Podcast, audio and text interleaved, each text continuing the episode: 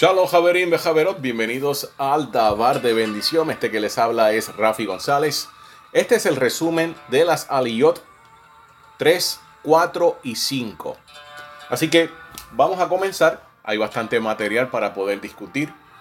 Y primeramente nosotros vamos a estar encontrando en la Aliyah que va de la 3 y la 4 los nombres nuevamente de los líderes de las tribus de Israel.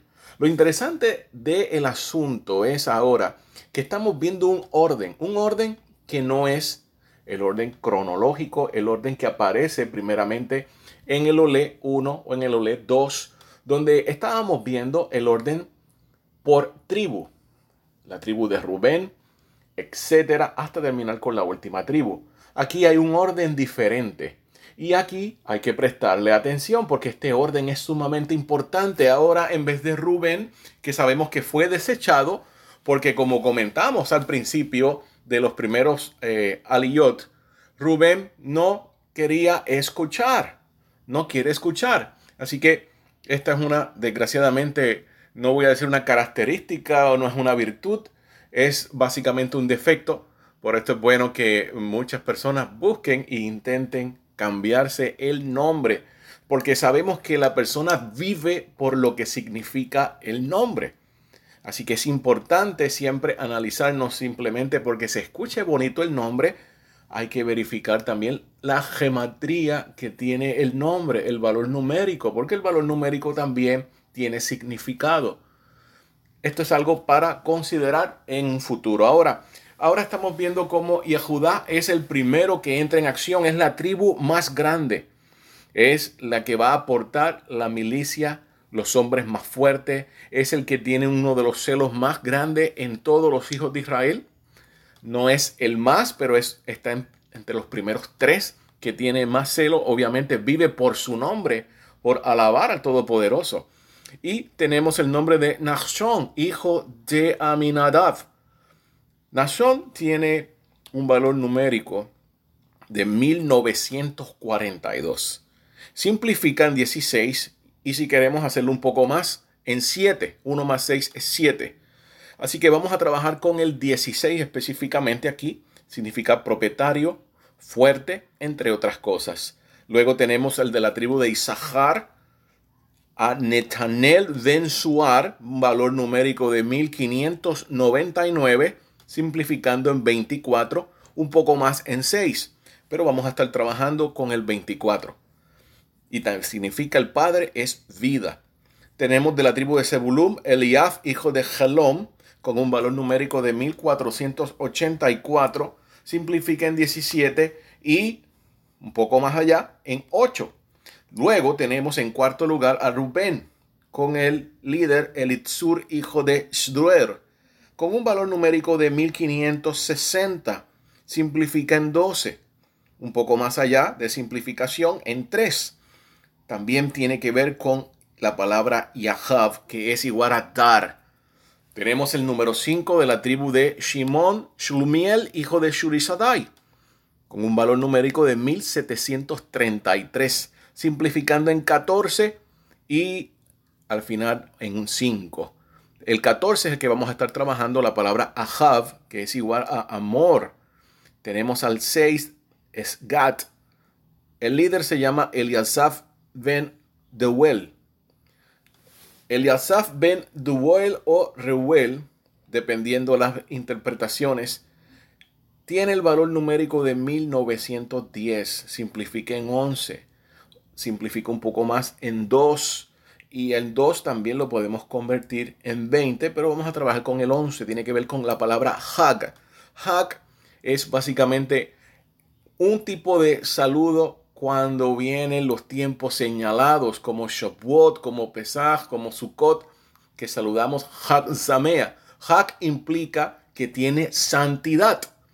Hay otras fiestas que son fiestas nacionales que no son eh, apuntadas por el Todopoderoso no tienen el estatus de santidad. Es por eso que nosotros no saludamos en esas fiestas como Hag Estamos hablando del tiempo de eh, Purim. Podemos también estar hablando del tiempo de la festividad de las luces, Hanukkah, ninguna de estas fiestas tiene Hag, tiene santidad, así que no decimos Hag Sameach. Esto es importante. Luego tenemos a Efraín, la tribu de Efraín. El líder se llama Elishama, hijo de Amihud, con un valor numérico de 1288, simplifica en 19, y ese es el valor que estamos buscando. Tiene que ver con la palabra Aj, que significa hermano o ají. Luego tenemos de la tribu de Menashe Gamliel, hijo de Pedatsur, con un valor numérico de 1181. Simplifica en 11. Estamos llegando ya al número 9. Tenemos la tribu de Binyamin o Benjamín. El líder se llama Abidem, hijo de Gidoni. Un valor numérico de 1556. Simplifica en 17. Y 1 más 7 es 8. Un nuevo comienzo. La tribu de Dan. El líder se llama Ahiezer, hijo de Amishadai. Tiene el valor numérico de 1432. Simplifica en 10 en lo que tiene que ver con plenitud. Ahora, más allá de la palabra plenitud, el 10 tiene que ver también con triunfo. Tiene que ver también con mashal, con parábola y otras. Tenemos la número 11, Asher. El líder se llama Pagiel, hijo de Ohran, con un valor numérico de 1886. Simplifica en 23 y simplifica en 5 todavía más. Daga, la palabra pez está detrás de ese valor numérico número 5. Y por último, tenemos a Naftali. Su líder se llama Ajirá, hijo de Einan. Tiene una gematría de 1821. Simplifica en 12. Y si lo queremos llevar al extremo, vamos al 3.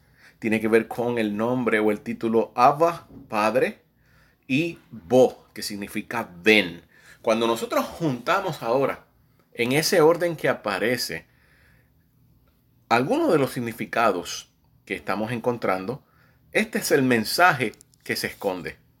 El propietario fuerte, el Padre, es vida. Hay un sacrificio bueno. Él brinda amor, es sagrado. El hermano, acércate. Hay un nuevo comienzo, plenitud, la Torah. Ven, Padre. Eso es simplemente en el mismo orden que nosotros encontramos todos los líderes de estas tribus. Para terminar, la línea número 5, estamos viendo que son mencionados a Moshe y Aarón. Pero Aarón en la gramática tiene cinco dots, cinco puntos en la parte de arriba de la letra. No aparece así en ninguno de los otros eh, menciones del nombre de Aarón. Son cinco puntos que obtiene en la parte de arriba y lo puede encontrar en el capítulo 3, en el verso 39. ¿Por qué estos cinco puntos? Bueno, uno de los comentaristas medievales más famosos, Rashi, dice que el nombre de Aarón tiene puntos para enseñarnos que si bien era levita, no estuvo incluido en el censo de los levitas y porque no se le contó. Siempre que vemos esta serie de características, porque no es la primera vez, también aparece la palabra beso, cuando Esaf trató de besar a su hermano Jacob, que realmente quiso arrancarle el cuello. Aquí notamos que los copistas nos están dejando saber algo. En el Zohar, el Zohar, el comentario de la Tanaj a nivel místico, dice que en este versículo Aarón es su propio hombre. Y el Zohar nos está diciendo que si bien Aarón sirvió principalmente como la mano derecha de Moshe Rabenu, y en ese sentido era el segundo en el mando, no obstante aquí la Torah revela que la cuenta de la tribu de Leví, el otro rol de Aarón, aquí se reconoce a Aarón por su contribución única como Cohen Gadol o sumo sacerdote, y el gran pacificador del pueblo de Israel. La porción de Vamidvar se lee siempre antes de la festividad de Shavuot, la cual estamos ya próximo a observar. El día que conmemora esa entrega a la Torah, al Matán Torah en el monte Sinaí. ¿Cómo se puede relacionar nuestro versículo con Shavuot? Con respecto al Matán Torah, a la entrega de la Torah, está dicho que los hijos de Israel reposaron frente a las montañas. Y Rashi comenta que eran como una sola persona con un solo corazón. Los hijos de Israel se hallaban en una unión completa y este era el receptáculo, el mérito, el sehut que ellos necesitaban para ser los receptores de la bendita Torah del Eterno.